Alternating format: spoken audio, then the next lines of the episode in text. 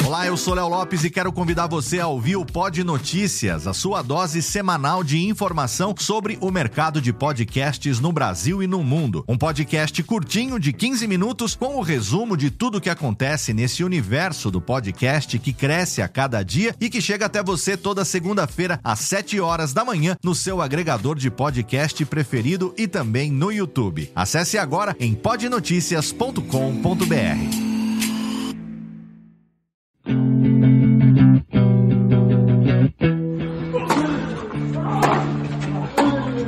Começa agora o Backhand na Paralela, o podcast sobre tênis que vai além das quadras. Apresentação de Jeff Paiva e comentários de Ariane Ferreira. Ready?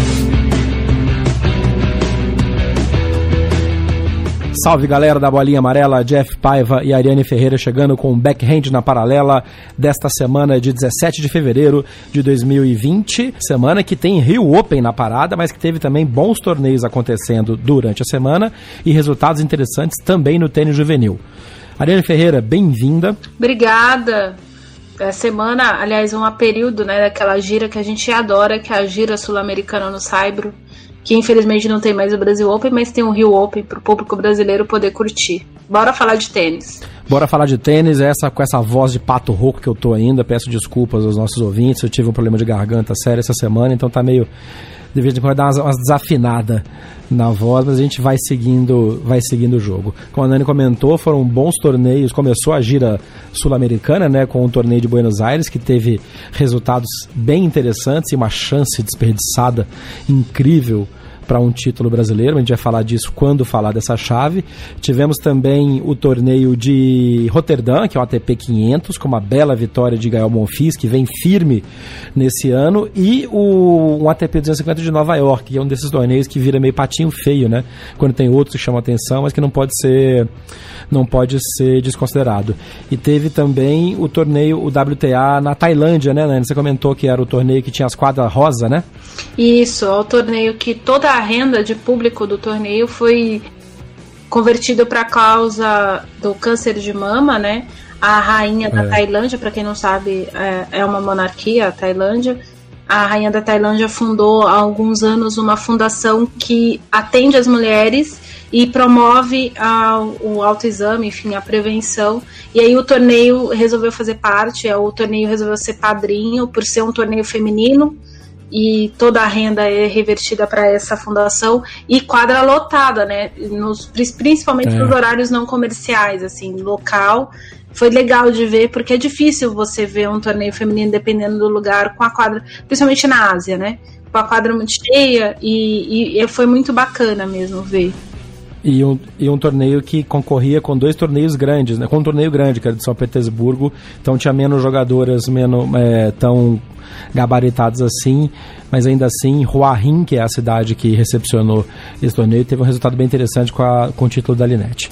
É, a gente vai falar também um pouco, vai, vai começar esse programa falando sobre o Banana Ball, que acabou este fim de semana é, promoção da CBT, um dos torneios mais tradicionais do circuito juvenil mundial, né? O Banana Ball é, é, ainda conta como um dos considerados grandes lãs do juvenil, né? Eu lembro que tinha esse papo uns anos atrás, né? É, tirando os, tirando os grandes lãs, grandes lãs mesmo, né? É, o, o Banana e o Orange Ball, o Banana com certeza, o Banana é o tipo do torneio que às vezes você conversa com jogadores que, que ultrapassam a barreira dos 50 melhores e eles sempre têm boas lembranças, porque o Banana Ball normalmente é uma escola para os jogadores. É, quase todo grande jogador que vocês veem hoje em dia na televisão passou pelo Banana Ball, nem que fosse uma vez. Uh, quando, é, quando se é juvenil, principalmente quando os juvenis são de fora, eles juntam uma graninha para poder ir competir no Banana. A gente tem uh, históricos, tipo a, Vitória Zarenka fez história no, no Banana Ball, a gente tem o Andy Rod, que foi campeão do Banana Ball, o Thomas Muster, tem... foi campeão do Banana Ball. O Roddick, Muster, o John McEnroe em 77 ganhou o Banana Ball. Esse é um título sensacional de falar, porque em 77 ele ganhou o Banana Ball e em 78 ele já estava jogando o US Open, né? Pois é. E o, o Rod que, o Rod que ganhou Banana Ball em 2000 em 2001 já estava dentro do top 100 também. Mesma coisa, é. o Fernando Gonzalez demorou um pouquinho mais, mas o Gonzalez ganhou o Banana Ball em 98, super, super novinho. É, por é. exemplo, um, um, que a gente sempre cita aqui no podcast, que é um grande treinador, que é o Franco Davin, também foi campeão do Banana Ball em 85. É, a gente tem, tem grandes nomes. O Fino também ganhou o Banana Boat uhum. 89. São grandes nomes e, e pessoas. E, e engraçado. E engraçado que o Meregini ganhou o Banana Boy em 89, ainda jogando pela Argentina. Ele não tinha feito a opção ainda de jogar pelo Brasil. E é bom dizer que, por que isso? Porque o Fino se formou atleta na Argentina, né? Quando é. o, o, tênis ficou uma coisa muito séria para ele, o pai dele virou para ele e falou assim: Você quer ser jogador? Você quer realmente isso? Quero. O pai dele pegou e falou pra ele: Então você vai aprender a ser jogador. E mandou ele pra Argentina. É, é. Foi uma, aliás, foi uma escolha de gênio do pai do Fernando, né? Caso, sim, é, sim. Enfim. E a gente teve um, a chance de ter um novo título brasileiro na final desse domingo. O Nathan Rodrigues chegou na final uh, com um bom, uma boa vitória sobre um norte-americano na anteontem, o Dali Blunt. É, e veio para pegar o, o, o, chinês, o Han Wen Li, mas infelizmente sofreu muito com o calor do que estava hoje em, em, em Criciúma e acabou abandonando a final depois de ter perdido o primeiro set. Então o título ficou com o chinês e o Brasil uh, ficou com o vice-campeonato. Não é uma, um resultado ideal, mas enfim, é que a gente fala, chegou na final, foi, foi, foi, foi um desempenho muito bom do, do Natan mas acabou não sendo suficiente. Ele disse que teve uma indisposição estomacal antes do jogo começar, então ele já foi meio, meio, né? Meio lá, meio cá, e ainda conseguiu fazer uma primeira parcial interessante. Foi 6 a 4 pro, pro chinês, pro Lee, mas aí no meio, do, no intervalo, o, o Nathan preferiu desistir. Na chave feminina, a americana Elvina Kalieva, mais uma daquelas que tem nome eslavo, né, nome russo, deve ser descendente, ganhou da, da, da, Leila, da Leire Romero da Espanha, 6-1, 1-6 e 6-2. Eu acho sensacional esses, esses placares que são tão dispersos em final, né? São, são, são jovens ainda, né? Então pesa um pouco, né? Faz 6-1 e toma 1-6 no outro set, depois põe a cabeça no lugar e faz 6-2 no terceiro set. É sensacional. E, como comentei no início, esse, o Banana Bola é um torneio de, da grade A da ITF, que são esses torneios do mais alto nível, abaixo só dos torneios das chaves júnior de, de Grande Slam. No todo, foi um Banana Ball bem interessante para o Brasil. As meninas, principalmente, se destacaram nas categorias 16 e 14 anos. É, essa categoria que conta ponto para o ranking da COSAT, né? ou seja, ajuda as meninas a estarem mais bem colocadas, até para ter patrocínio para jogar nas giras, nas, nas, nas sequências de torneio que a COSAT patrocina. Uh, a Amanda de Oliveira e a Olivia Carneiro, respectivamente, foram campeãs na categoria 16 e 14 anos. Nomes interessantes para serem para ser colocado ali no radar da gente no futuro. E a gente já comentou no ano passado o quanto os resultados do Brasil no juvenil, nas categorias inferiores principalmente, tem vindo melhor, né, Nani? Tem, tem vindo melhor, o que é um bom sinal. Eu estava até comentando hoje com, com um colega, ontem ou hoje, já não lembro mais, que a gente tem que começar a solidificar os juvenis para a gente não começar a ser uma Hungria no tênis, né? Que, que, que tem destaque, uhum. tem um, uma, certa colocação de juvenis, mas na hora de efetivar atletas profissionais, o Brasil ainda está falhando e está falhando feio nisso ainda, né? A gente vai olhar, pra, a gente olha para alguns jogadores hoje dentro do top 100 e a gente viu o nome desses meninos, ouviu alguma partida deles contra alguns jogadores brasileiros que ainda tá estão patinhando no top 250, 300, 400, 500 do mundo. Então, uh, eu, eu acho que tem muito, tem mu muito se fala daquela falta de maturação, né? Que o, o latino demora para uhum. amadurecer, mas eu acho que isso tem a ver com o trabalho feito. E ah, já, tomara já que, a gente estamos falando do exemplo, nós falando do exemplo do Banana Ball, não precisa ir muito longe. O Orlando Luz foi bicampeão do Banana Ball e continua, enfim, a gente já falou sobre essa, essa, essa luta que ele tem de ir voltar, ir voltar, mas o Orlandinho, que já não é tão inho assim, né? é, continua brigando bastante para se firmar, acabou achando ali um nicho nos torneios Field maiores e alguns Challengers, mas é um, é um caso claro disso que você acaba de falar, né?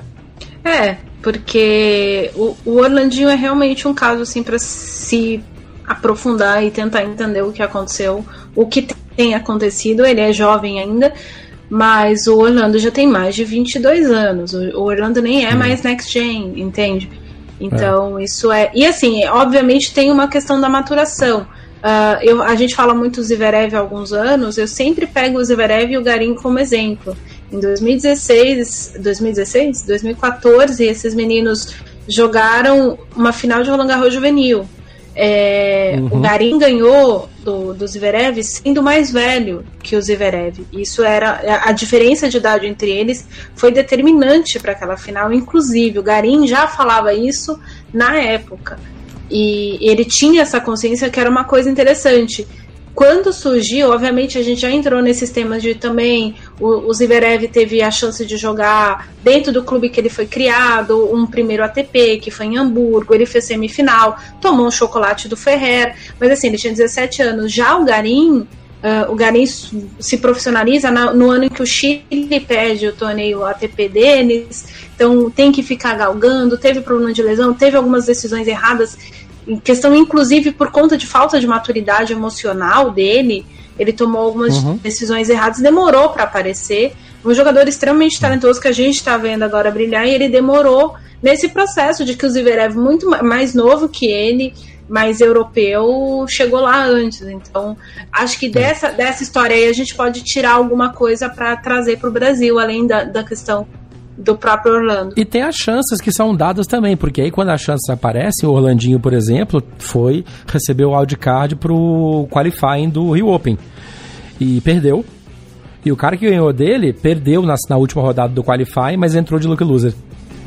Então as chances vão aparecendo e não são aproveitadas, né? O Pedro Boscardini também uh, ganhou o wildcard, perdendo a primeira rodada, assim como o, o Matheus Alves as chances estão aparecendo. É, são, são raras no Brasil esses torneios, quando tem, estão acabando acontecendo, mas é, a gente já falou sobre isso e tem mais para falar ainda em outros é, episódios sobre a formação dos juvenis. Mas resultados interessantes dos brasileiros e das brasileiras, principalmente, no Banana Ball, nas categorias 14 e 16 anos, e a chegada do Natan na categoria dos 18. Vamos torcer para isso ser uma coisa que se mantenha mais para frente, não só resultados que acontecem no torneio da própria casa, né? Sim, e você falando dos convites, me chamou a atenção uma coisa na semana passada, quando foram divulgados os convites uh, do qualifying, é, as pessoas começaram a questionar o próprio Rio Open, e inclusive uh, teve até o, o, João Araripe do Breakpoint é, chegou a indagar o torneio oficialmente a respeito do porquê não convidar o Tomás Belucci para o torneio. Uhum. E e aí a decisão foi porque eles já, já tinham dado o convite em chave principal para o Tomás, então eles ofereceram um convite de qualificatório para o Tomás. E como o Tomás se programou de jogar Challenger nos Estados Unidos, o Tomás olhou para a balança dele e disse: Olha, quer saber de um negócio? Eu não vou sair daqui podendo pontuar em Challenger para ir para o Rio de Janeiro no sol, no, naquele para jogar Qualify. Eu agradeço o convite, mas deem para alguém mais novo eu no lugar do Tomás teria feito a mesma coisa. E, e, e, entendo também o protesto das pessoas em relação ao torneio, né? Porque o Tomás Belucci foi top 21, e aí e a gente já tem visto, não é de agora, não é a primeira vez que o Orlandinho ganhou um convite para o Rio Open e não faz nada no qualificatório. Então, uhum. é. é para vocês chegarem ao. para você ver. E aí eu tô, tô puxando para essa polêmica que eu vi acontecer assim meio no Twitter, mais, basicamente Sim, porque, sim. pra gente parar pra pensar, o Tomás é o jogador mais injustiçado do tênis brasileiro. E as pessoas chegaram ao ponto de agora questionarem por que, que o Belucci não ganhou o convite. Então, E a escolha dele por jogar o Charlie parece ter sido bem, bem feita, porque ele chegou na semifinal de Cleveland. Sim. Que era um resultado que ele não, não, não pegava há bastante tempo, né? Quatro anos, quatro anos sem chegar numa semifinal de torneio. Então, assim, a, a decisão dele é, foi extremamente acertada. Eu, quando vi que o posicionamento do Tomás tinha sido esse, falei, finalmente, né, uma decisão extremamente acertada. Inclusive, porque muito provavelmente o, o, o Tomás já vai conseguir já se catapultar bastante no ranking. Vale muito mais você fazer quartas de final, semifinal num Challenger do que no quali de um ATP, porque mesmo que a pontuação seja equiparada, o nível, dependendo do torneio, é diferente. Né? É. E você está em um outro ambiente, numa outra situação, você está tendo um outro tipo de exigência. E essa escolha do Belucci de, de arriscar Challenger, inclusive com ranking baixo, tem, ano passado o Tomás fez isso na Itália, ele fez quartas de final em três torneios na Itália, ele caiu nas quartas de final nos três torneios. O Tomás era um dos piores ranqueados da chave do torneio. Uhum. Mas o talento tá lá, né? Exatamente, tem isso também. Tem a questão de, obviamente, ele ficou muitos anos jogando nível ATP, então ele tem a coisa do, do planejado, escolher melhor. E o fato dele escolher o nível de jogadores um, que atualmente estão melhores que ele provam que primeiro ele sabe que ele tem talento, segundo ele sabe que ele tem condições de competição e terceiro é só uma questão de engatar mesmo e ele precisa se exigir, né? Ele precisa jogar contra os melhores mesmo. Se ele ficar uh, onde estão as pessoas com o ranking dele, ele vai somar um, três pontos, cinco pontos se ganhar um título e vai continuar patinando onde está. E esse não é o lugar dele, né? E ele sabe disso e nós todos sabemos disso. Mas enfim, era só um adendo que eu precisava ter feito a, a respeito da história dos convites pro Rio Open. Oh, that is sensational! Já que a gente falou então dos convites, vamos comentar um pouco sobre a chave do Rio Open que foi definida nesse fim de semana. Primeiro com o sorteio né, de encaixe e depois com a colocação dos qualifiers e de um look loser que exatamente o Atila Balas, da Hungria, que a gente comentou agora há pouco, que ganhou do Orlandinho e perdeu na última rodada do, do Qualify, mas acabou ganhando a vaga que seria do. que seria do Diego Schwartzman que chegou Isso. à semifinal de Buenos Aires, a gente vai comentar daqui a pouco, mas acabou abandonando a semifinal e cancelando a vinda ao Rio por causa da contusão que ele sofreu. Nossas, nossos desejos sinceros, né, Nani? Sinceros de verdade, de melhores ao PEC, porque ele é uma pessoa sensacional. Ele é demais, cara. Eu gosto demais do Diego. Eu gosto muito dele mesmo. Que coisa é... absurda. Ele contundido, já falo daqui a pouco, mas ele contundido conseguiu fechar o jogo. E aí a Nani vai poder destilar toda a sua revolta com o, o, o Cuevas e que, a chance que ele deixou de. deixou de, Ai, de, de ganhar lá. Mas vamos falar da ah. chave do Rio primeiro, que tem confrontos ah. interessantíssimos, e aí de novo a gente fala sobre as chances dadas a brasileiros e o quando às vezes a chance não é aproveitada, às vezes é o azar que coloca, né? Porque Felipe Meligeni ganhou o wildcard para a chave principal e pá! Estreia contra Dominique Tim, cabeça 1. Puta que pariu, tem que benzer o moleque. Nossa, não está ainda no nível Tomás Belucci, que é o, o Tomás. Eu tinha uma frase a, a respeito do Tomás anos atrás, o pessoal morria de rir. E eu usei esse tempo atrás com, com o Gubis, né? O Tomás era cagado de urubu em, em sorteio é. de Grand Slam e Masters mil. E, é. nossa, o Tomás era muito azarado. Puta que pariu. É, perdão, ouvinte, já falei o palavrão. Ah, é, é tudo Felipe, parte é, o Felipe, mais, mais três dessas já entram no time do Tomás do, dos Azarados. Mas ah, não tem muito o que fazer, né? Tipo, não, eu tem que acho entrar assim... solto. Tem que entrar solto, bater na bola. Vai ser um jogo bom, eu acho que vai ser um jogo bom, porque o Felipe tem um estilo muito bacana. E o, o estilo do Felipe bate com o estilo do Tim.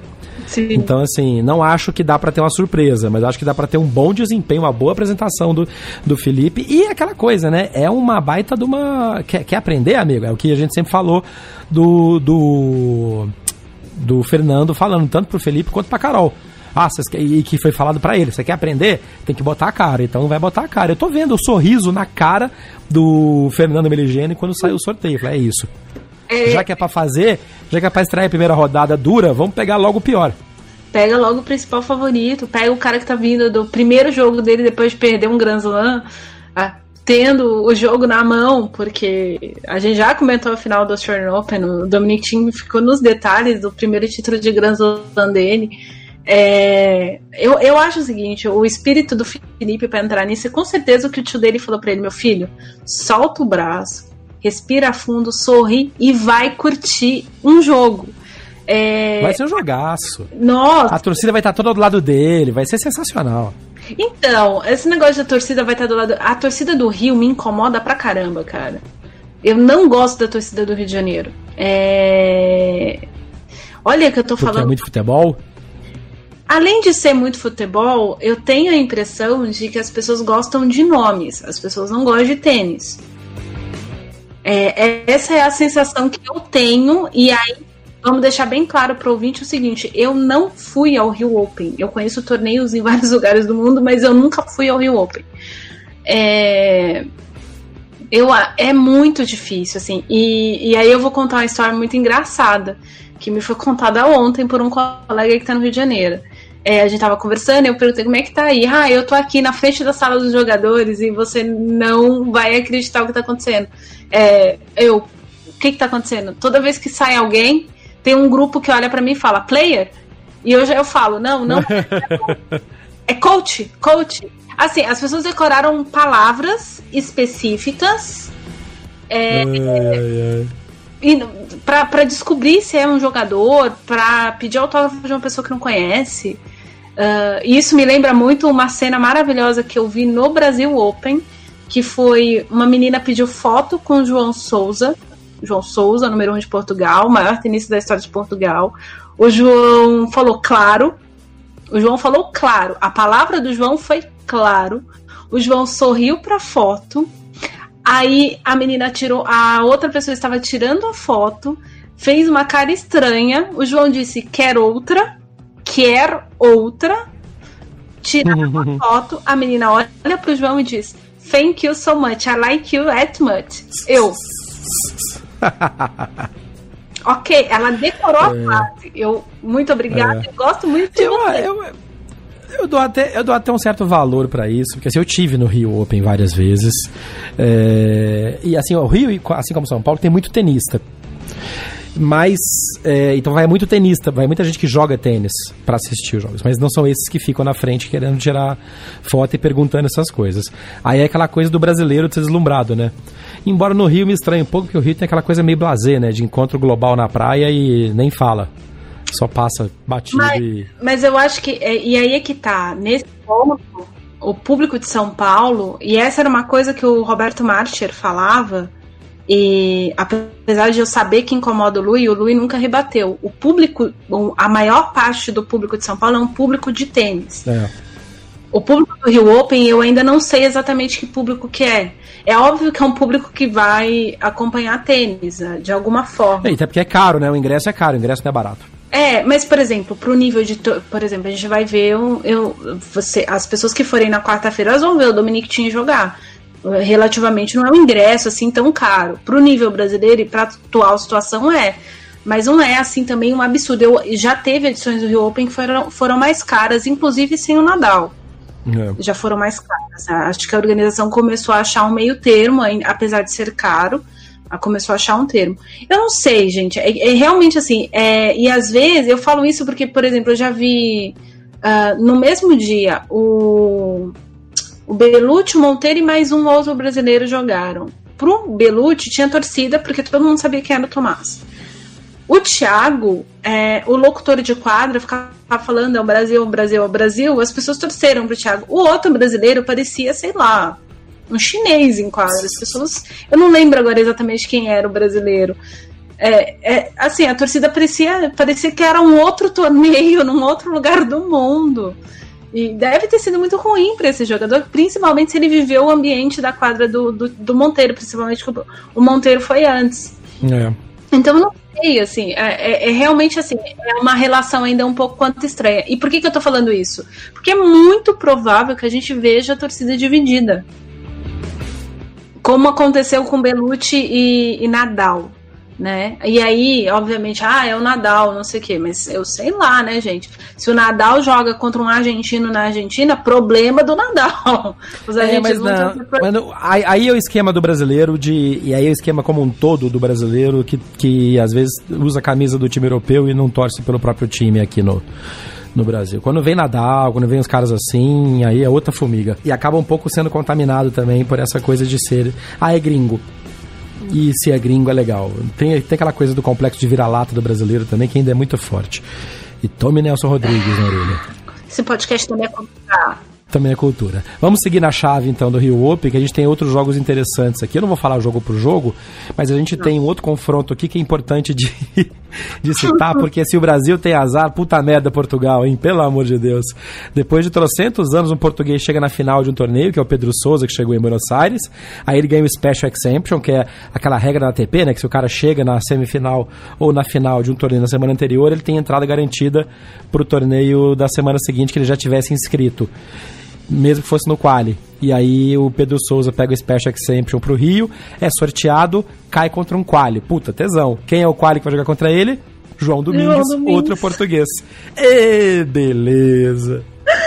Ai, mano, é muito Morgado deve estar tá uma pista essa hora. ah, o Morgado, Gaspar, o Zezé, tá todo mundo doido aqui.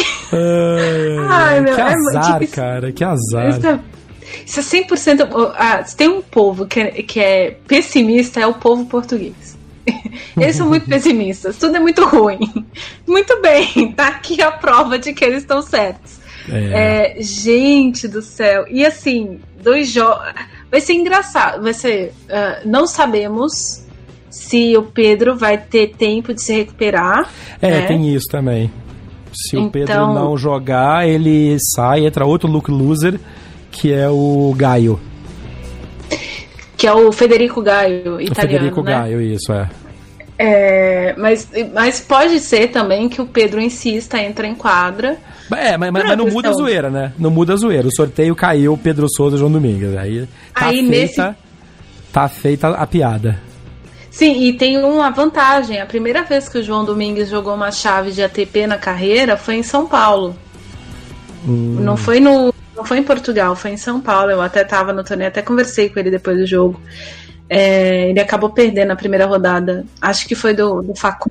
Ele perdeu de um argentino, não lembro mais. Mas o primeiro jogo ATP da carreira do, do, do, João Domingues foi em São Paulo. Já do Pedro, não. Do Pedro foi em Portugal. Uhum. É, e, e, aí hoje, eu até recompartilhei no meu Twitter o, o Miguel Seabra, que é um outro jornalista antigo aqui de Portugal, cobre tênis há muitos anos, é muito conhecido no Tour ele, ele entrevistou o Pedro deitado com as pernas esticadas em duas cadeiras num jogo que certo. ele jogou em porque ele estava tomado pelas câimbras. Essa é um, uma, uma característica física do Pedro. Pedro tem muitos problemas físicos em jogos desgastantes. E a gente vai falar daqui a pouco de Buenos Aires. Meu Deus, o que foi esse torneio para todo mundo? Foi um martírio. E isso Sim. é ruim pro, pro Rio Open, né? A gente Sim. vai ver muita gente Não, muita na gente quadra. Desistiu, é Muita gente desistiu, né? O, o Schwartzman é o principal destaque, mas uh, apesar de que o Berretini desistiu por outra razão, né? O Berretini tá uhum. com uma lesão de pubis. Não tinha outra lesão para dar, né? Tinha que dar lesão de pubis, que é a pior para curar. É... Pubalgia mas... é. Uma... Ele tá com uma pubalgia, enfim. É, uh... Mas a galera que tá vindo de Buenos Aires tá chegando esbudegada. Sim, todo mundo que tá chegando de Buenos Aires, principalmente quem fez de quarta, quem fez quartas de final, tá todo mundo destroçado. É. Então, enfim, pode ser bom pro, pro João, né? O João pode fazer a primeira, segunda rodada de ATP 500 da carreira dele. Vamos tentar olhar pelo lado positivo, na verdade? É isso aí. É, Mas tá falando de azar e o Monteiro, hein?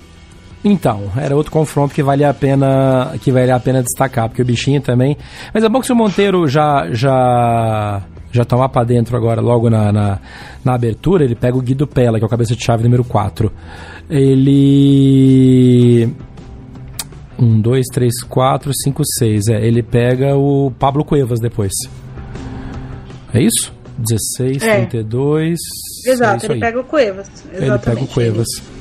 Ele pega o Cuevas. O, a, que o Cuevas estreia contra o Luke Loser, né? Que entrou na, na, chave com a vaga do, do Schwartzman.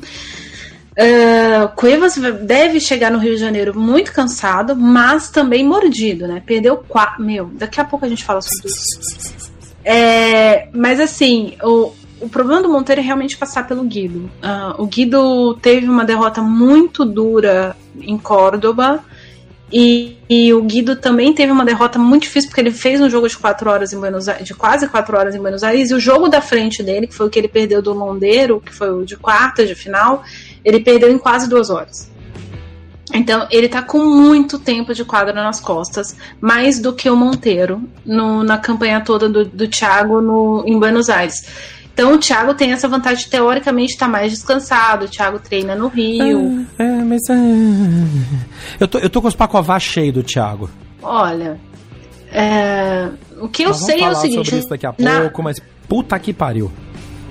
Não, mas eu, eu, vou te falar uma real, assim, na, na, na prática, se eu tivesse que apostar qualquer centavo do meu dinheiro nesse jogo, eu apostaria no Pela. Por questões técnicas, questão de nível, a questão de variação, que eu já falei mil vezes nesse podcast. Uhum.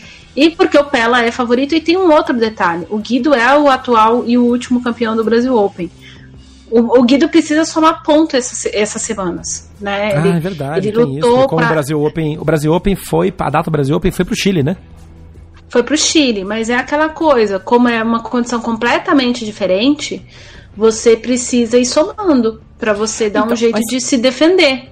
Eu acho que esse é um ponto interessante da gente comentar, porque quando um torneio sai do calendário, os pontos que o jogador acumulou no ano anterior continuam valendo para o ranking de 52 semanas. Só que ele tem Sim. que se virar para tentar defender esses pontos em algum outro lugar, né?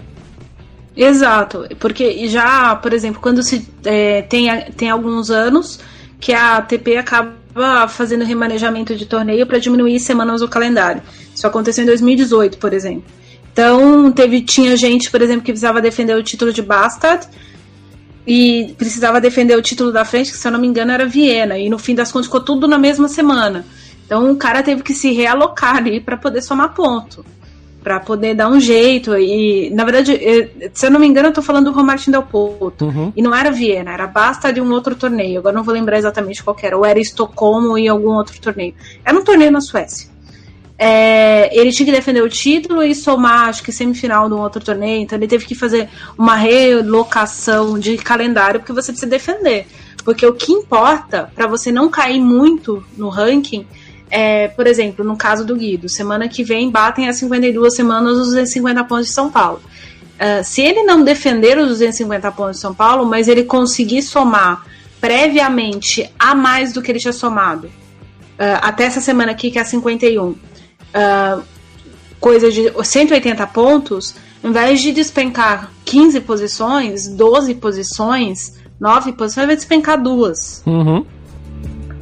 Então ele, ele, no caso dele, não vai perder a condição de, por exemplo, ser cabeça de chave em outros ATPs 250, de perder chance de entrar direto em Masters 1000 e essas coisas todas. Ah. Por isso que você precisa se dar uma realocação. Porque, por exemplo, se o Guido despenca no ranking, perde 15 posições, ele tá praticamente fora das listas dos Masters 1000. É. E aí todo o calendário que ele planeja de somar ponto em Miami, somar ponto em John Wells, somar ponto não sei aonde, cai por terra. É por isso que ele precisa se realocar é por isso que ele tá nessas maratonas muito louca. Uh, enfim, então é só para o ouvinte entender mais ou menos como é que é o planejamento de calendário de um jogador. Boa. É, seguindo aqui na chave, alguns jogos de destaque também que a gente tem, inclusive já saiu a programação desta segunda-feira. Quando você estiver ouvindo a gente, os jogos vão estar para começar, provavelmente. Os jogos da quadra central, que é a quadra Gustavo Kirten, são transmitidos no Sport TV 3. E os jogos da quadra 1 são transmitidos no Globesport.com através de streaming. Então não tem transmissão na TV, mas tem o acesso para quem quiser ver no, no Globoesporte.com e tem jogos interessantes programados para essa, essa segunda-feira. Que é até uma coisa legal, acho, da gente já comentar o que que tá, tá programado. Então você tem o Pablo Andurra com o Fernando Verdasco, que é um jogo interessante. Uh, depois você tem, na sequência, não antes das 7 da noite, horário do Brasil, o Alejandro Davidovich Foquina, que é um moleque novo, muito bom da Espanha, contra o Thiago Wilde, brasileiro, que ganhou o wildcard para a chave principal. E fechando a programação da quadra central, o Ramos Vinolas contra o Carlos Alcaraz, que é um garoto novo também da, da Espanha. Quer dizer, tem bons confrontos de nova geração para acontecer nesse primeiro dia de jogos do, do Rio Open. Vamos começar falando do, desse confronto. Por que você falou que é um bom jogo para assistir, o Andorra versus Verdasco? Porque, mano, qualquer circunstância, assistam Fernando Verdasco. É, assim, tipo, é sério, eu passo muita raiva com o Verdasco. Se eu fosse só torcedora do Verdasco, eu passaria muita raiva com ele. Porque a gente já virou até verbo, né? Verdascar. É. Alô, que é o Nino. ato de você não conseguir.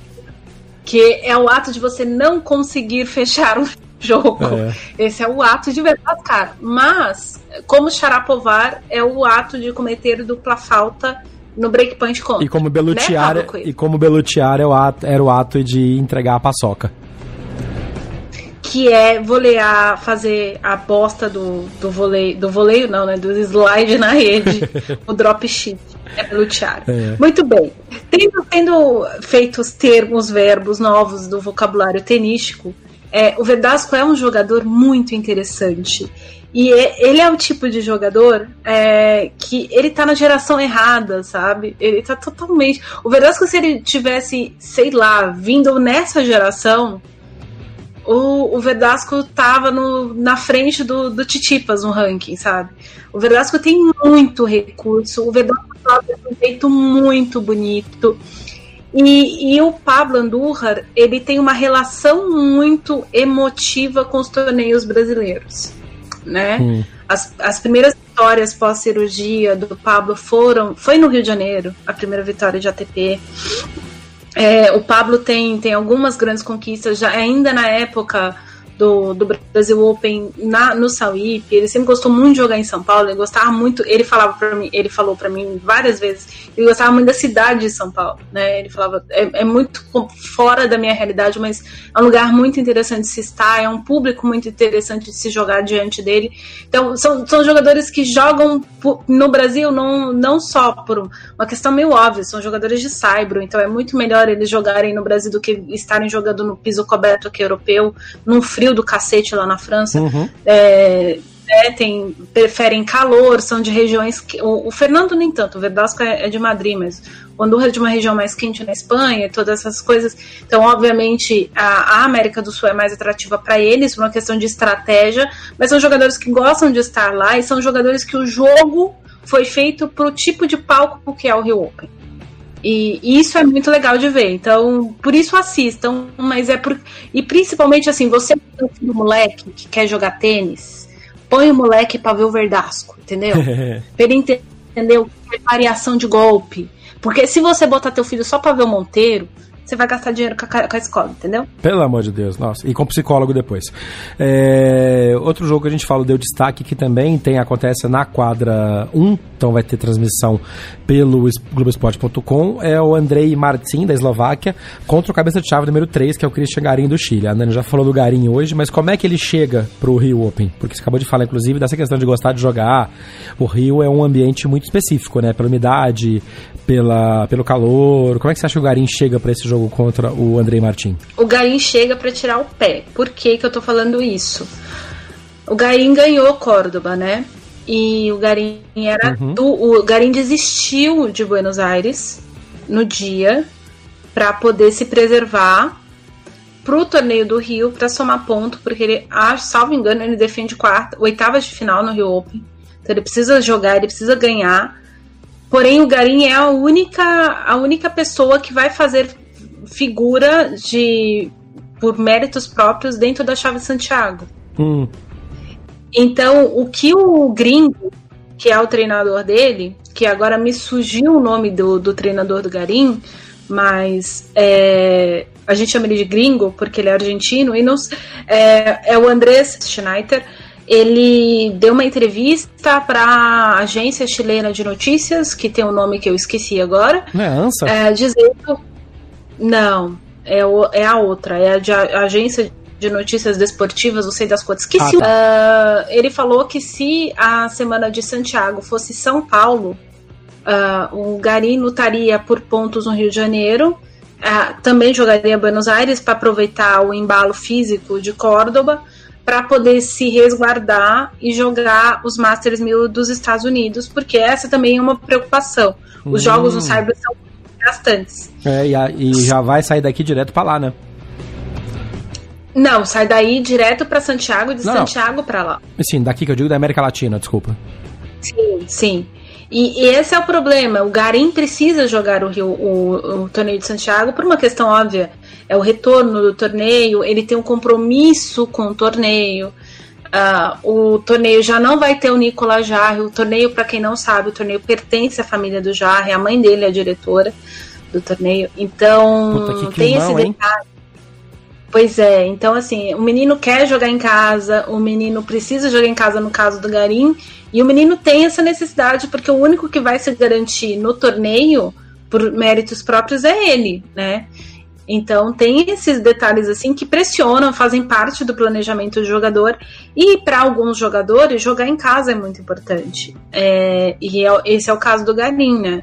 Uhum. Então não sei até que ponto. É assim, o Martin, o Martin treinou muito tempo no Chile. Então o Martin está acostumado com essa questão de ambientação sul-americana. Sempre jogou duplas no, no Brasil, os torneios, enfim, ele estava sempre nas chaves. Uh, vi ele jogar muito em São Paulo e tal, tá habituado a jogar. É, mas eu não acho que ele também tenha tênis para fazer muita frente pro Garim. O Garim é, é franco favorito nesse jogo Assim como o Pella é franco favorito contra o Monteiro e o Casper Ruud é franco favorito contra o Gianluca Mardi, por exemplo. Uhum. Hum. Como o Albert, e você falou que o último jogo da Central é o último jogo da Central que é o Albert Ramos e o Alcaraz, não é? Isso. Assistam esse jogo porque é um jogo de, de duas formas diferentes de jogar no Cyber. O Alcaraz é. E outra, é uma oportunidade de vocês verem um menino que pode ser que ele ganhe muito destaque no circuito. Uh, o Alcaraz tem 17 anos e é, é, é, é cria do Juan Carlos Ferreiro, é cria de tem 16 anos, Jesus oh, amado. delícia. 16 anos. Ele é cria do Juan Carlos Ferreiro, uh, ele tem um forehand com top spin muito pesado. É muito hum. pesada a bola dele. E é muito interessante o Ramos, esse canhoto, né? Que joga de slice, backhand slice, não tanto quanto o Feliciano Lopes. Mas uhum. eu acho a, a rotação de bola do Albert Ramos uma das coisas mais malucas que eu já vi na minha vida. É interessante ver jogar. Oh,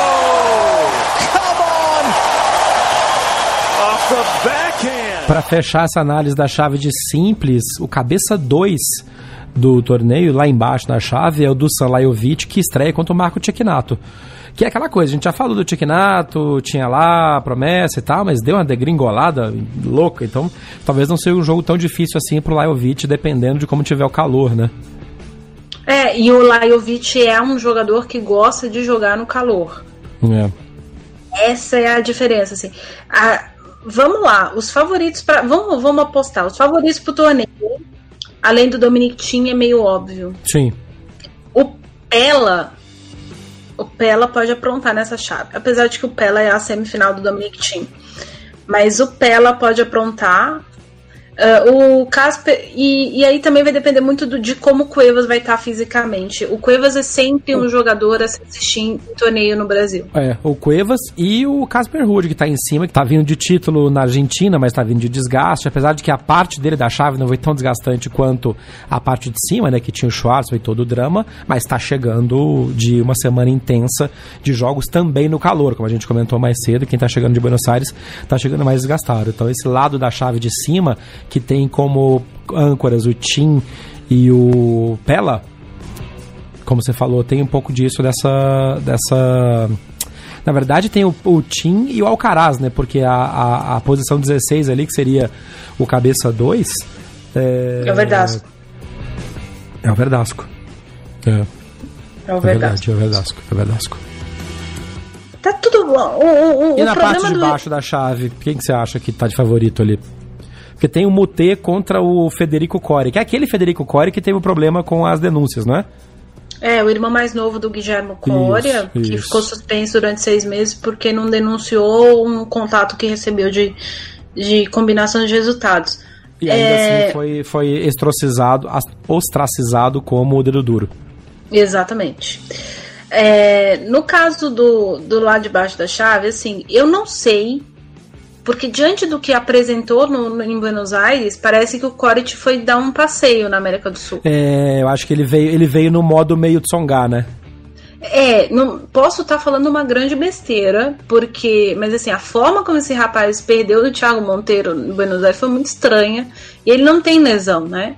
E ele não tem, não vem de histórico de lesão nem nada. Quer dizer, ele estava tendo dificuldades ano passado, mas esse ano, até onde a gente sabe, ele não estava com lesão.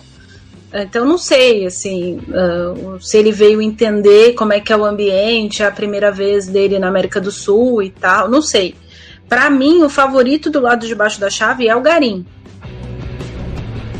É o Garim, hum. mas porque toda toda a confusão, toda a, a, a, a gritaria tá no, no, lado de cima da chave.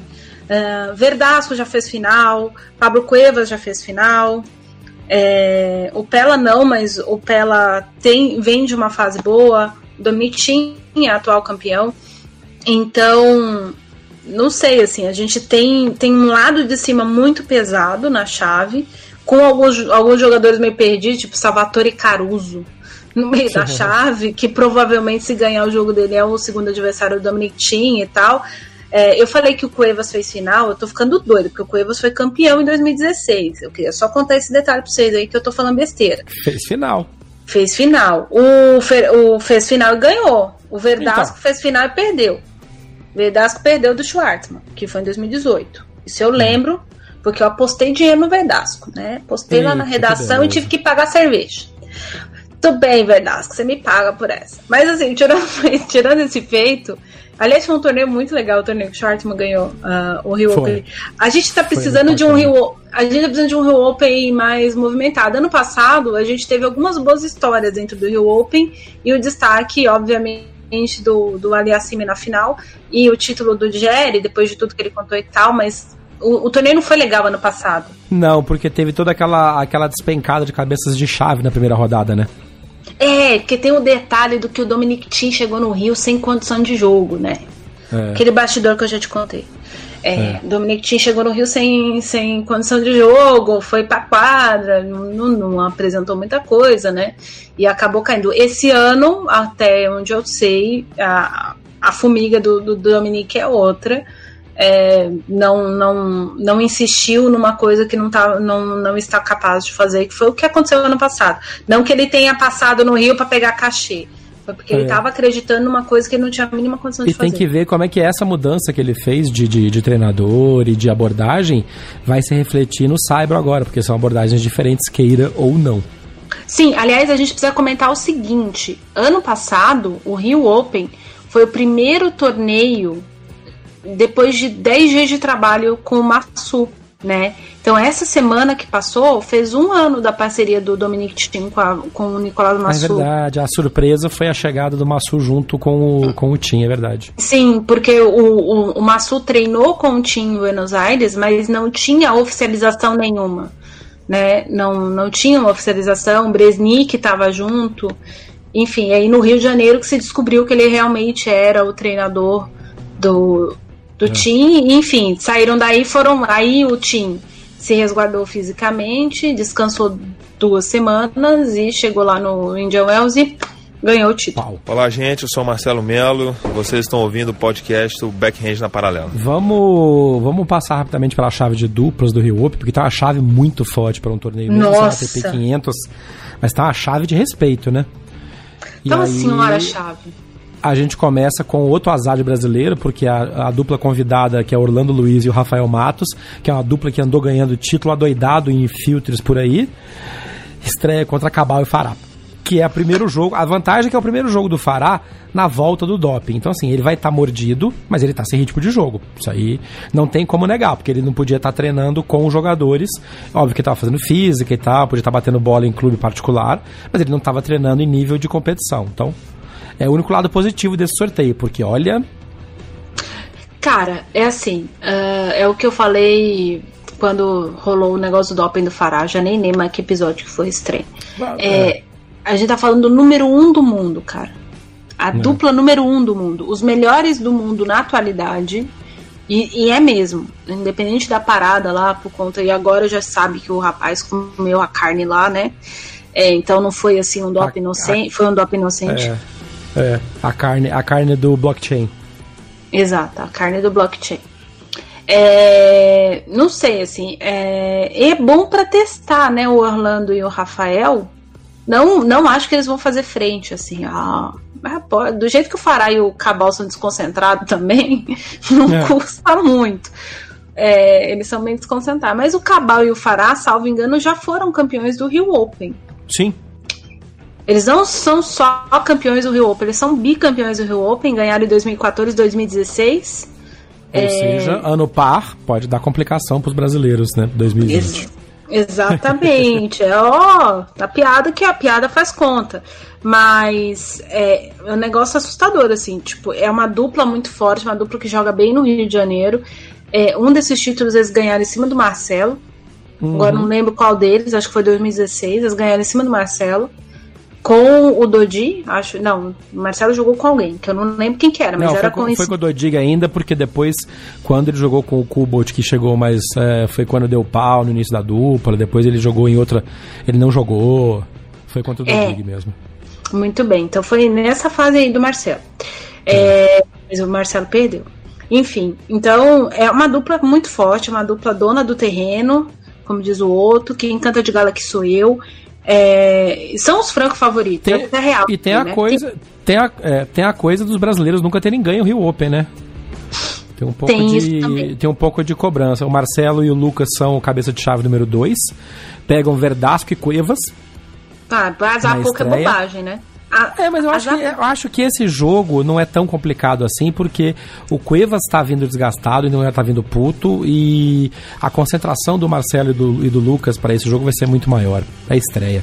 O que está me preocupando é a segunda rodada, porque quem passar de Cubo Melo versus Cuevas e Verdasco pega Demolideiro e Middlecop ou a dupla de Tcheco e Eslovaco aqui, o Slenai e o Djebavi, que aí eu acho meio difícil do Demolideiro não ganhar. Então, assim, essa. Mas deixa eu fazer rodada, um comentário essa, só para terminar essa linha aqui dessa parte de baixo da chave, que está falando de azar de chave lá em cima, a semifinal dessa chave pode ser Bruno e, e Matt Pavic. Então o Lucas e o Marcelo podem pegar Demoliner e Middlecop na segunda rodada. E depois Bruno e Pavic na terceira rodada, tá bom para você? O que tá bom para mim é o seguinte, você falou que ah, nem tudo isso aí do Verdasco e do Cuevas, deixa eu contar um negócio pra você. Cuevas ganhou o título de duplas do Rio Open em 2017. E o Vedasco ganhou em 2018. É. Não sei, continuo é... achando que, que não vai ser tão complicado assim pro Marcelo e pro Lucas. Eu mas... acho que é difícil. Eu acho, eu, por exemplo, eu acho que a, estreia deles é difícil, tanto quanto a estreia do, do Bruno quanto o Pabit. Acho que eles ganham. É, do Bruno e o Pabit, acho muito mais fácil. Montego mas o... E Sonego. É, porque esse Lourenço Sonego sacando no, no, no Saibro parece o. Parece esses. Esse, não parece o Quijos, mas parece esses sacadores médios de piso rápido. Uhum. É um negócio de uma merda devolver o saque desse cara. E o Montaigne é, é um duplista muito experiente, está acostumado é. a jogar no Brasil. Então vai dar um trabalhinho. Mas assim, os grandes favoritos do torneio são o Cabal e o Fará e o, ah, o Marcelo sim. e o Kubo não tem. O Kubat não. não tem erro. É, é, é isso é. aí. Tem outros brasileiros é na que... chave, a gente tem, tem. Oi. Não, eu ia falar o azar dessa rodada, dessa chave, cara, porque pode ter três confrontos de brasileiros seguidos na, na, na primeira parte da chave. Aí é de fuder. Podia estar mais bem espalhado mas... para de repente uma semifinal entre brasileiros. Sim, mas por exemplo, também tem. Mas pode dar. No, no lado de cima da chave, se acontecer um acidente. Um acidente. Nuclear, né? Amiga? O Orlando. um acidente é, nuclear. Então, eu ia usar né? esse termo, é. mas não queria o Orlandinho e o Matos baterem os, os colombianos, do lado de baixo da chave tem uma outra dupla muito forte, que é o Sandy Giller e o Johan Willigen, que ganharam do Marcelo e do Bruno ano passado na Copa Davis. Queria só ressaltar esse detalhe. Que é enfrentam. Verdade, a dupla belga. É. Eles enfrentam na estreia uh, o, o Felipe, Felipe Merigene e o Thiago Monteiro. É, mas essa e dupla Thiago... do Meligene com o Thiago Monteiro foi só pra, pra, pra gabaritar o, o wildcard, né? Eles nunca jogaram juntos, tem nada a ver essa dupla. Não, não tem nada a ver. Quem organizou essa dupla não tava pensando muito bem, não. Mas. É, porra, nada a ver. Isso é assim, ah, a gente precisa que o Felipe jogue, ou a gente precisa do Thiago. É. Quem quer jogar com eles? Aquela é. coisa do, do Belucci com o Benoit pé no Australian Open. O Belucci foi se inscrever no, na chave de duplas. Ah, tem alguém aí querendo dupla? Ó, tem um Benoit Pé. Ah, vou jogar com o Pé, então. E aí chegou lá, foram é. jogar com o Pé e fizeram quartas de final. É. Oh, É, mas, coisa maravilhosa. mas o jogo dos dois não bate, cara. Do Felipe com o Thiago não, Não. bate. Eu, tô, eu tô até curioso pra ver essa dupla. Provavelmente essa esse jogo vai ser na quadra 1, porque vai estar bem complicado o calendário de terça ou de quarta. Então fiquem ligados pra ver na Globoesporte.com, porque é um jogo que, pra quem gosta de jogo de duplas, vai ser curioso pra assistir. Curioso, curioso. Falando em curiosidade, é, os finalistas do. Agora eu esqueci que grana que eles fizeram final, US Open. O, Ze, o Zebajos e o Marcel Granollers, ninguém tá falando dos dois, né? Mas eles estão cabeça 3 da chave, né? É, Cabecinha chegando quietinho, chegando. E chegando contra uma dupla. beirada. E contra uma dupla totalmente random também, que é Ramos e o Enlace Londeiro, não entendi. Que é outro também, né? Encontrado no aeroporto, né? Falar, ah, tô indo pro Rio também. Ah, quer jogar uma duplinha? Bom, demorou, só vamos. Vamos, você é canhoto, você é canhoto, É. você tem slice. Vamos ficar brigando pra ver quem que vai ficar na linha de base, isso vai ser engraçado. Mas tudo vai bem. ser engraçado. É, esta foi a análise do Rio Open. A gente vai durante a semana acompanhar o torneio e soltar alguns conteúdos nas nossas redes sociais. É sempre arroba BH na Paralela, no Twitter, no Instagram, no Facebook e no TikTok. A gente está testando alguns formatos novos de conteúdo. Então você que ouve o podcast e que gosta, dá uma conferida na nossa página no PicPay, porque a gente tem agora um projeto de, de apoio. Você pode apoiar o podcast. O endereço está no post deste episódio e também nas nossas redes sociais. Tem o QR Code para você escanear lá e, e, e apoiar da maneira que você quiser. Tem vários níveis de apoio diferentes. Quem quiser ir direto pelo endereço é picpay.me barra BH na paralela. Estamos de volta para falar então dos campeões e campeãs da semana. Vamos falar rapidamente de quem conquistou títulos nos torneios que acabaram neste domingo, dia 16. A gente comentou mais cedo do torneio de do torneio da Tailândia, né, que teve as quadras rosa e tal. E foi um jogo bem interessante porque a Magda Linette foi campeã, ganhou da Leone Kung, uma campanha boa da Magda Linette nessa semana, né? Ela era cabeça 5 e fez uma campanha bem segura, né? Um título importante para ela também. Sim, e, e um torneio dominado por chinesas. Aliás, tiveram alguns jogos muito interessantes nesse torneio. É, normalmente esses torneios na Ásia que tem 10 mil chinesas, 52 mil japonesas, tem uns jogos muito burocráticos. Esse, esse torneio te- tiveram algumas coisas e, e foi uma, uma for- um fortalecimento da Magda, né? Eu- a gente falou no último episódio do, do, do Drop Shot na paralela do Australian Open da campeã que tinha enfrentado uma, uma polonesa e da, dessa carência polonesa em relação a um talento no tênis e todas essas coisas. A Linette já está no segundo título de WTA dela e, e numa maturidade muito maior e tal, e ela tem conseguido explorar esses, essas grandes semanas dela, tanto para somar pontos, então às vezes ela fica oscilando e tal, mas ela tem às vezes algumas grandes performances, ela, ela meio que se acerta em algum tipo de piso rápido por aí, e foi bacana de vê-la vencer, assim como foi bacana de ver o bicampeonato da Bertens em São Petersburgo. Esse sim, um torneio muito mais interessante do ponto de vista técnico. Foi mesmo. E a Bertens, por causa de. por ter chegado à final de São Petersburgo, ela desistiu do torneio de Dubai, onde ela estrearia contra a, a Kim Clijsters, que tá voltando do. Só que aí a Kim Clijsters falou: beleza, escapei da. da escapei da Kiki Bertens. Aí pum, cai a Garbine Muguruza pra ela. Muguruza. Que beleza, hein? Ou vou te falar um negócio. Kim Clijsters é uma mulher de desafios. É. Entendeu? A Kim Clijsters, quem viu a Kim jogar sabe do que eu tô falando. A Kim, Eu tô muito Kimzinho. curioso. Eu tô muito curioso por essa volta dela. Gente, eu não acho que ela vai fazer muita coisa lá em Dubai. Mas é, o negócio é dar uns jogos aí pra Kim, entendeu? É. Eu tô fazendo coração com a mão nesse exato momento. É, foi o primeiro, o primeiro mega texto emocional que eu fiz na minha vida de, de, de, de, te- de esporte foi a despedida da Kim Clijsters. É, a Kim, a Kim é maravilhosa, velho. E assim, vai ser uma boa experiência pra Muguruza. Porque a Garbine vai jogar com uma jogadora que tem um estilo que inspirou parte do jogo dela. Ah, mesmo que não seja uma das ídolas da, da Garbine, você vê algum tipo de estrutura, principalmente no, na questão de que a, a, Kim, obviamente, se, movimenta, se movimentava, pelo menos, muito melhor que a Muguruza. Mas a Kim Clijsters tinha um jogo de dentro ali, no meio das duas linhas, fora das linhas, da, entre as duas linhas de dupla, aquele, aquele meiozinho da quadra, a movimentação dela era praticamente perfeita ali, e a da Muguruza é extremamente muito boa ali. É muito, muito boa. É, a Muguruza tem algumas armas do jogo da King Classes, apesar é, de que eu acho que a King Classes trabalha com mais variação, e aí não sei o que, tem, tem uma, umas outras coisas. A, a Muguruza é, saca melhor que a King Classes e assim por diante. Mas é muito interessante de ver, e é interessante de ver também pelo seguinte ponto: a jogadora que aposentou a Kim foi a Laura Robinson. E a Laura Robinson, que. Coitada. é, a, né, teve a, a, operação no punho e nunca mais conseguiu voltar. Ela teve uma cirurgia muito semelhante à cirurgia que o Del Potro já fez três vezes. Nossa, coitado. É, é, o Del Potro é foda, mano. E, e, a, a Laura tá sofrendo do mesmo problema. Mas a Laura tem um jogo relativamente parecido com o da Muguruza. E exatamente as armas da Laura foram o que aposentaram a, as armas do forehand alto, na, na, altura da cintura, angulado, de dentro para fora, que é uma coisa que a Muguruza faz muito bem, foi o que aposentou a Kim Clijsters. Então, o retorno dela ser como adversária assim vai ser curioso também de ver como é que ela vai reagir. Mas é, é foda essa virada, porque, queira ou não a Kim tá trabalhando para voltar, sabia, estava se planejando para um tipo de jogo e depois de um dia para o outro muda para outra adversária com um estilo diferente, com esses componentes que você falou agora.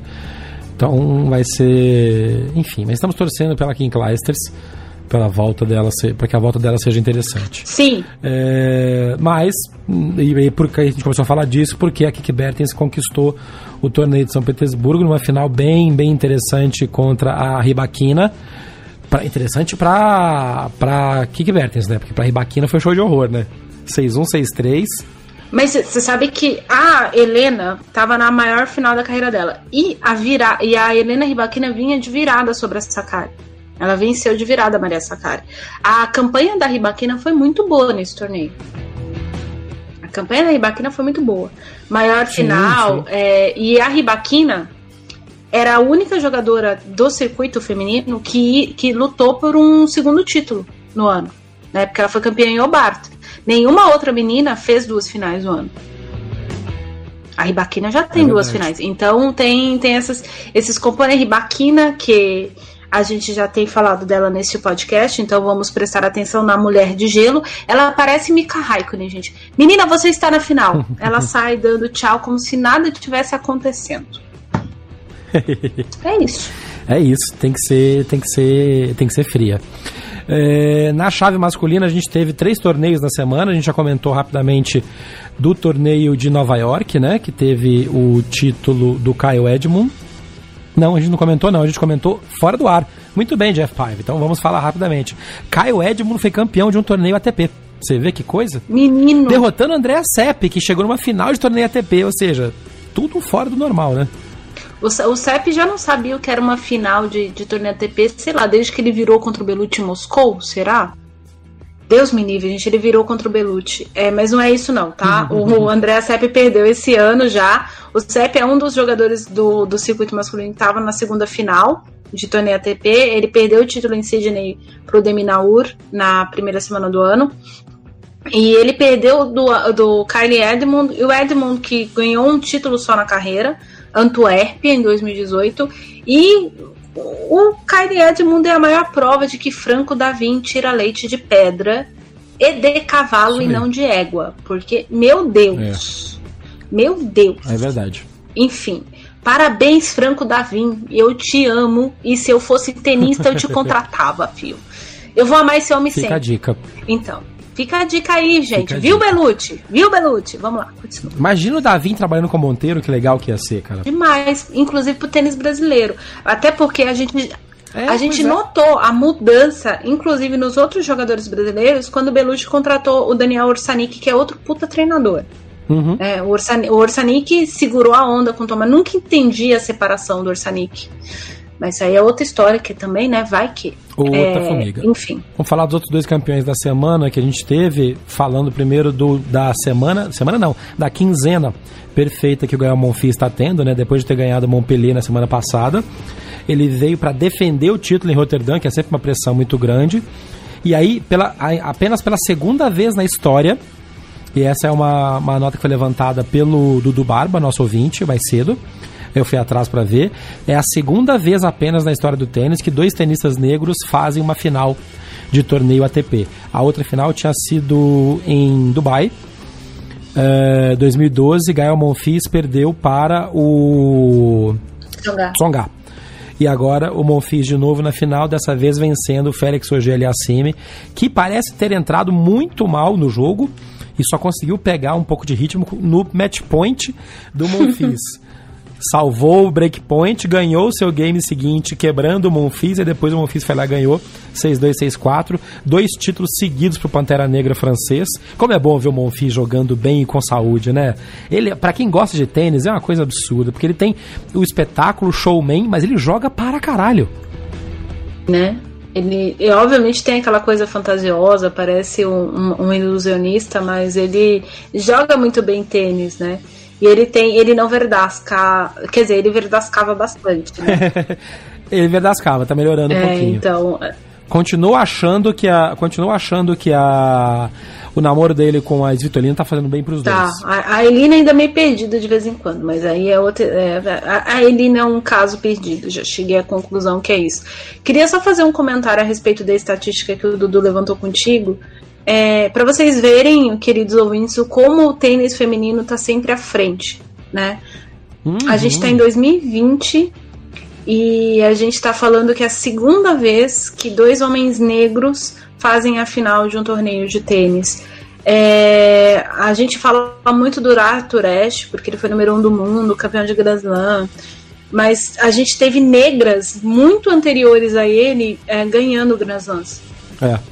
E, e, inclusive finais entre jogadoras negras que, que não foram As irmãs a Williams. Serena Williams e a, a, e a Venus Exato. Williams, né? E, enfim, isso nos anos. No fim dos anos 70, teve final entre negras no, nos anos 80, perto dos anos 90 também. Então, apesar de ter, obviamente, uma hegemonia branca, até porque é um esporte muito popular e muito praticado na Europa.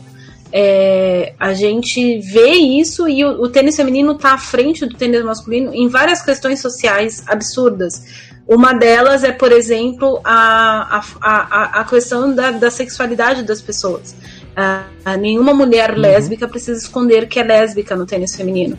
E no tênis masculino a gente sabe, a gente pelo menos ouve histórias é, de jogadores que, que te, seriam ou são homossexuais, a gente nunca sabe, né? Ainda mais eu que não sou homem, não tenho lá como ir lá provar, né? Que seriam homossexuais e, e o próprio sistema não aceitaria, né?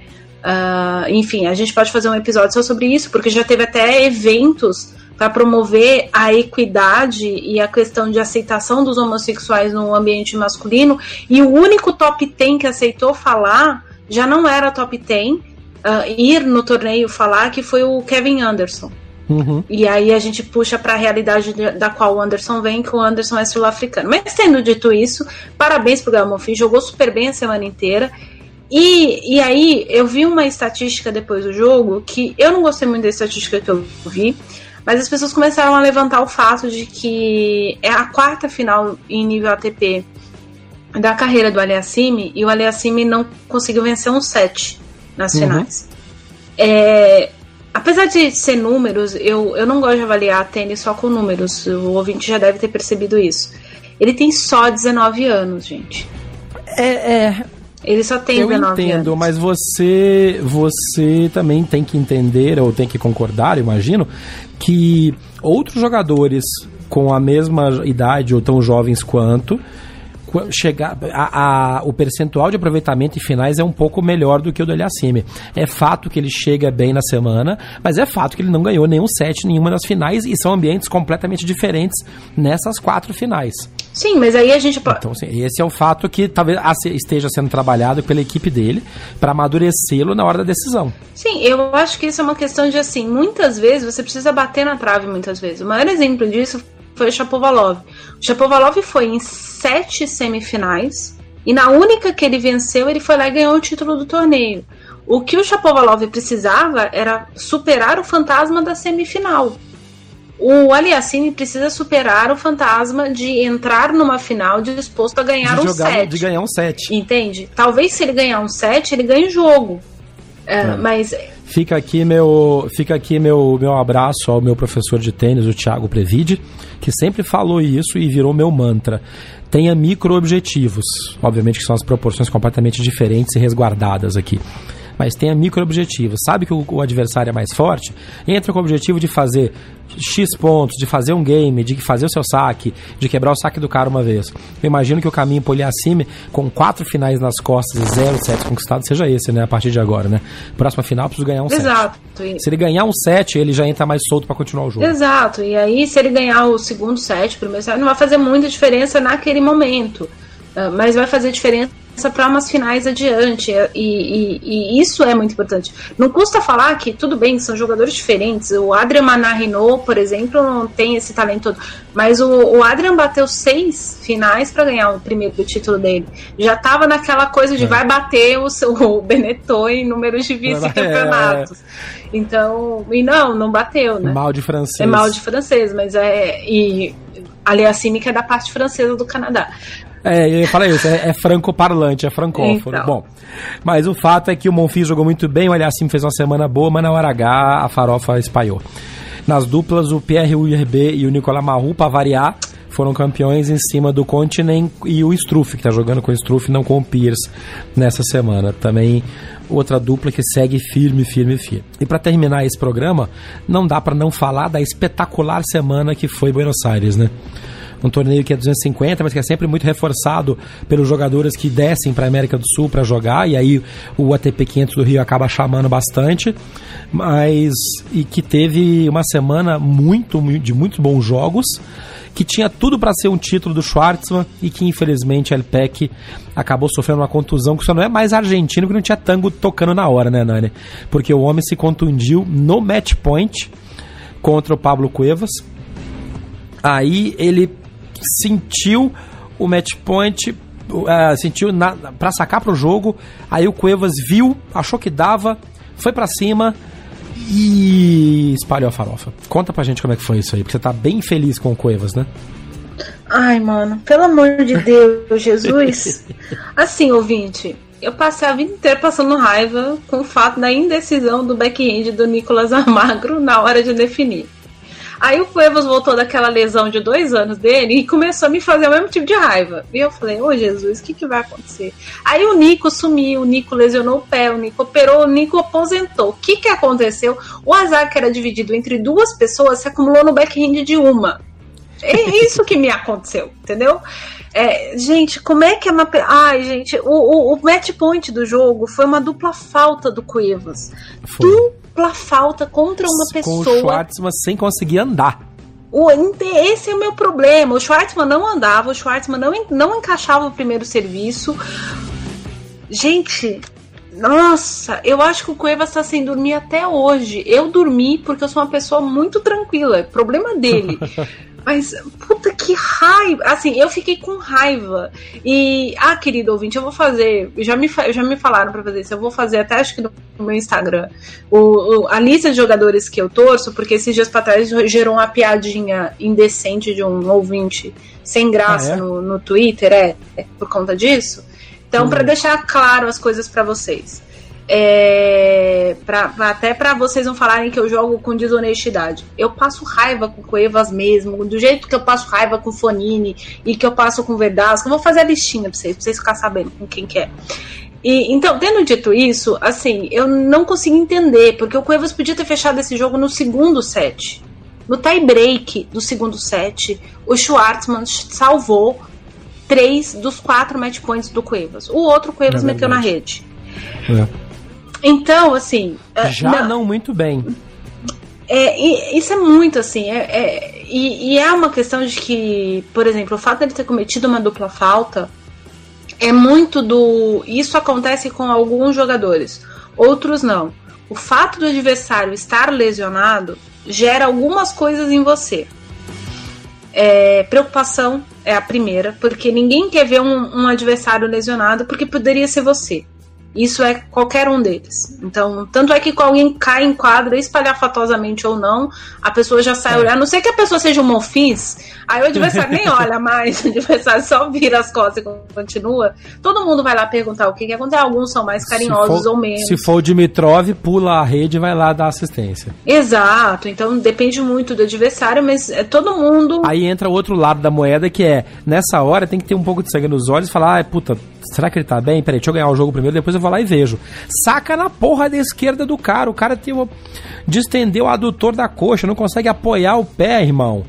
Tava fazendo um backhand que parecia de videogame zoado. Bata na esquerda do cara e ganha o jogo. Depois pergunta se ele tá bem, Katsu da nona. Mas esse foi a questão, assim, o Cuevas tentou achar o, a esquerda do Schwartzman angulando a bola. Mas aí, É, né? Esse, eu, esse foi fácil, um né? grande erro, porque, primeiro, o, o, o Cuevas joga muito na margem do, do, do jogo. O Cuevas, nesse momento, ele lembra muito o Guga, né? O Guga gostava muito de explorar a linha. Com a diferença eu- dos talentos, né?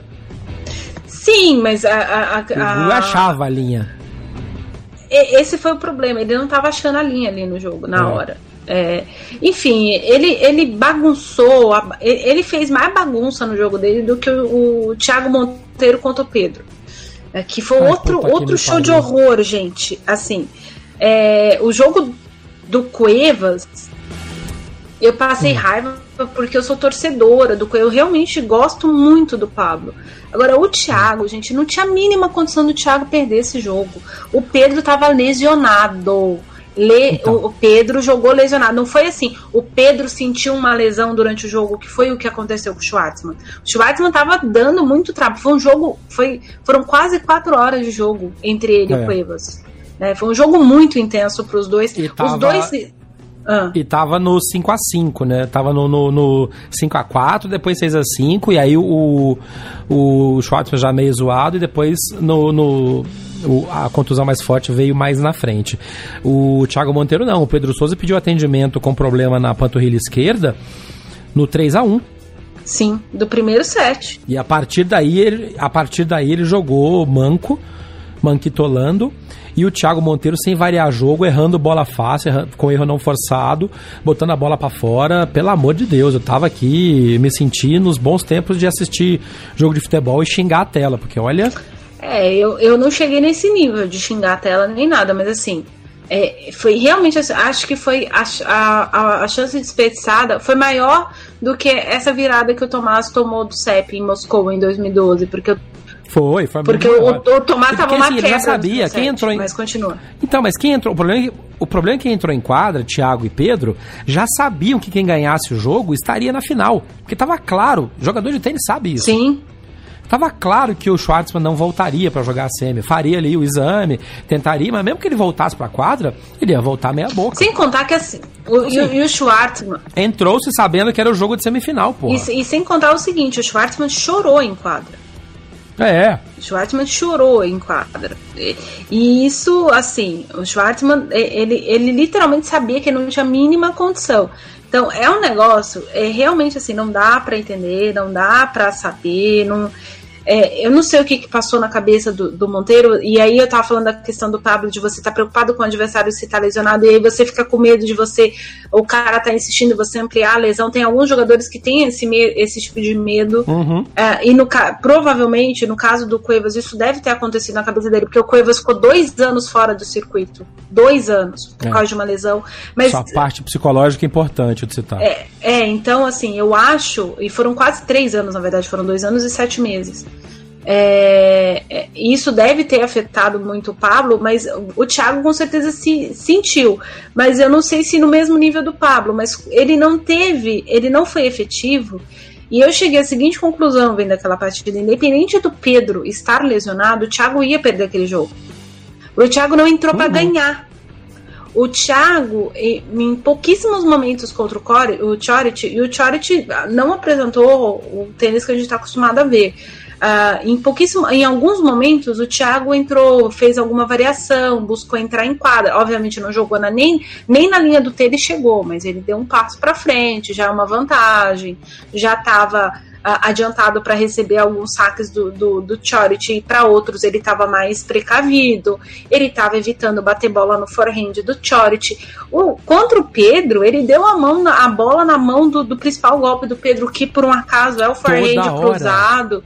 É, é, é aquele forehand que. E o Pedro não tinha a mínima condição de fazer o forehand na corrida. Então Não. o Pedro já estava se posicionando para bater aquela porcaria daquela bola cruzada ou de dentro para fora. Eu até brinquei no Twitter que deve ser muito legal fazer drill, fazer treino contra o Thiago Montrigo. Volta tudo na sua mão.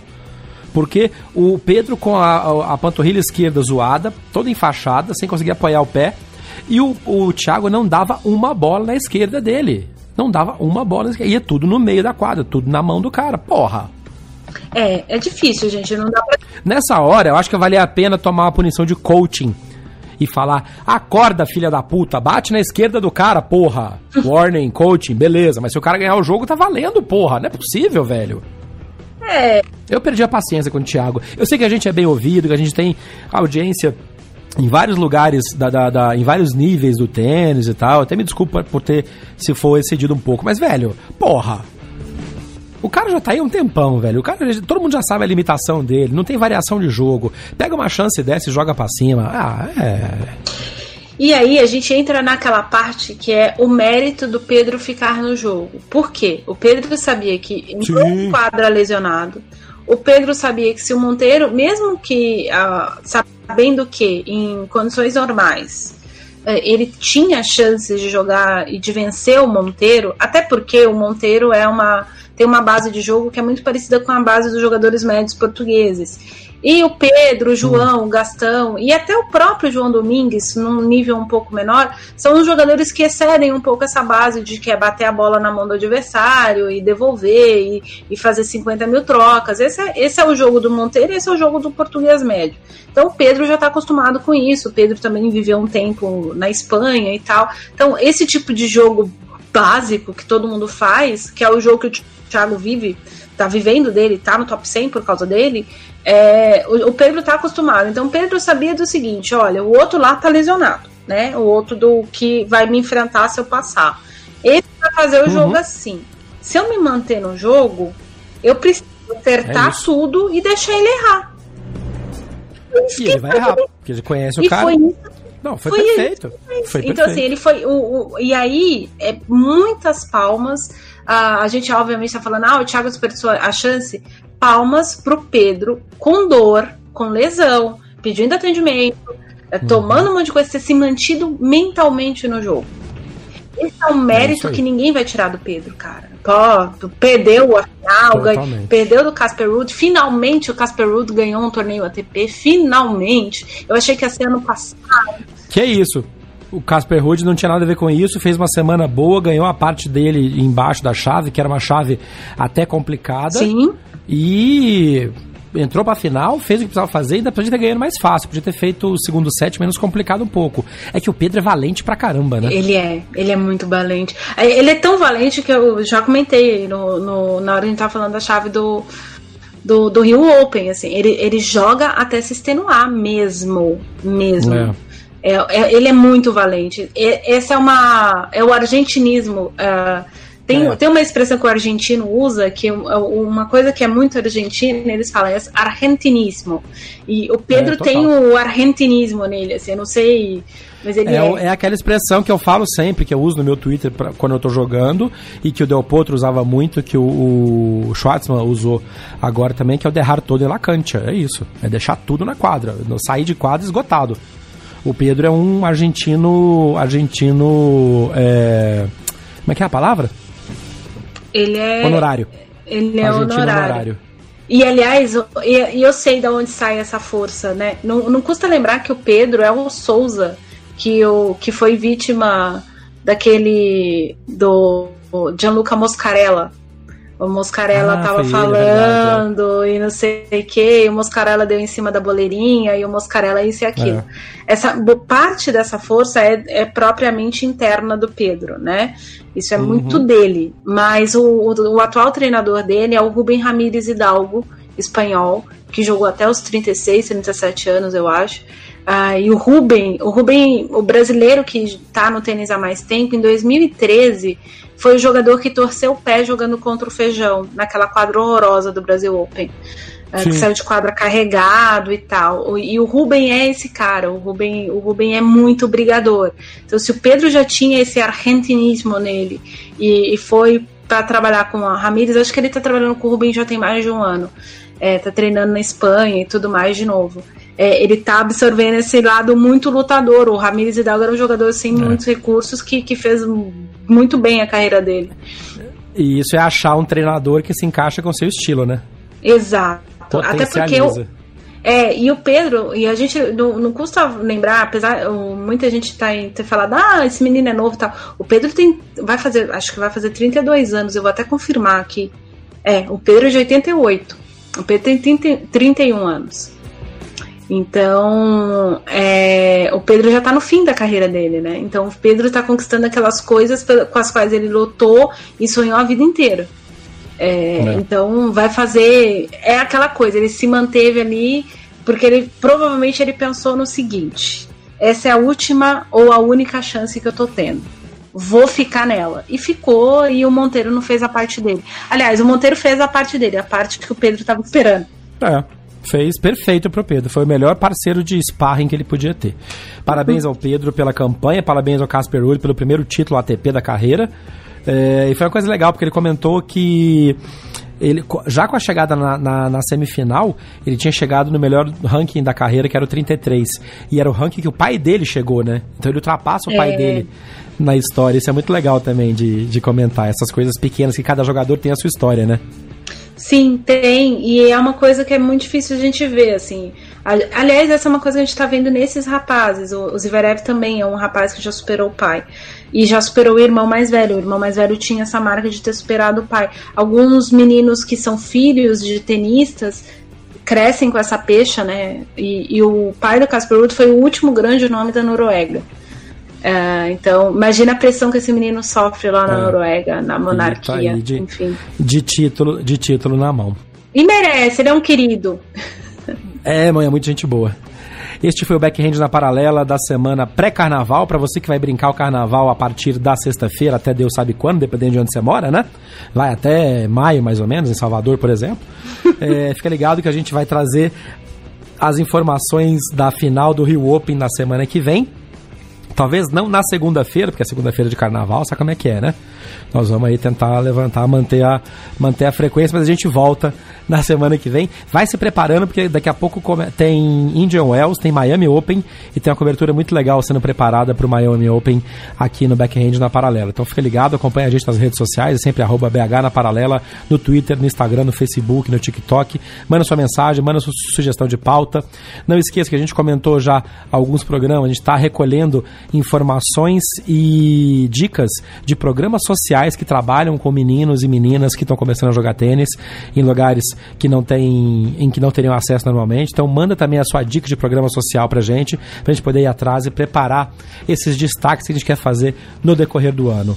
Entra no post deste episódio, tem lá o nosso link pro nosso PicPay nosso programa de apoio para você ser um dos apoiadores do Backhand na Paralela. Ariane Ferreira, muito obrigado. Já bem tarde aí em Portugal. Mais uma semana corrida, mas tá valendo a pena, né? Tá valendo a pena, porque se não valer, a gente faz valer de qualquer jeito, né? Quase uma hora da manhã. É isso aí. Mas, gente, você que vai pular carnaval, pelo amor de Deus, use camisinha e beba pouco. E respeita as minas. Pelo amor de Deus, não é não, eu não preciso nem dizer isso, né, ouvinte. Obrigada, de nada. Respeita as minas. Um abraço, este foi o Backhand na Paralela. Eu sou Jeff Paiva, até a próxima. Bom carnaval pra vocês. Termina aqui mais uma edição do Backhand na Paralela. Mande seu comentário ou sua sugestão de pauta pelas nossas redes sociais. BH na Paralela, no Twitter, Facebook e Instagram. Até o próximo episódio. Este podcast foi publicado pela Radiofobia Podcast Network. Oi, eu sou o Antônio Viviani e quero convidar você a ouvir o nosso podcast Voz Off. Desde julho de 2017, eu e meu amigo Nicola Lauleta temos o prazer de conversar com as grandes vozes do rádio, da TV e da publicidade do Brasil e trazer suas histórias até você. Se você, como nós, é apaixonado por locução, acesse vozoff.com.br e acompanhe nossos episódios aqui na Radiofobia Podcast Network.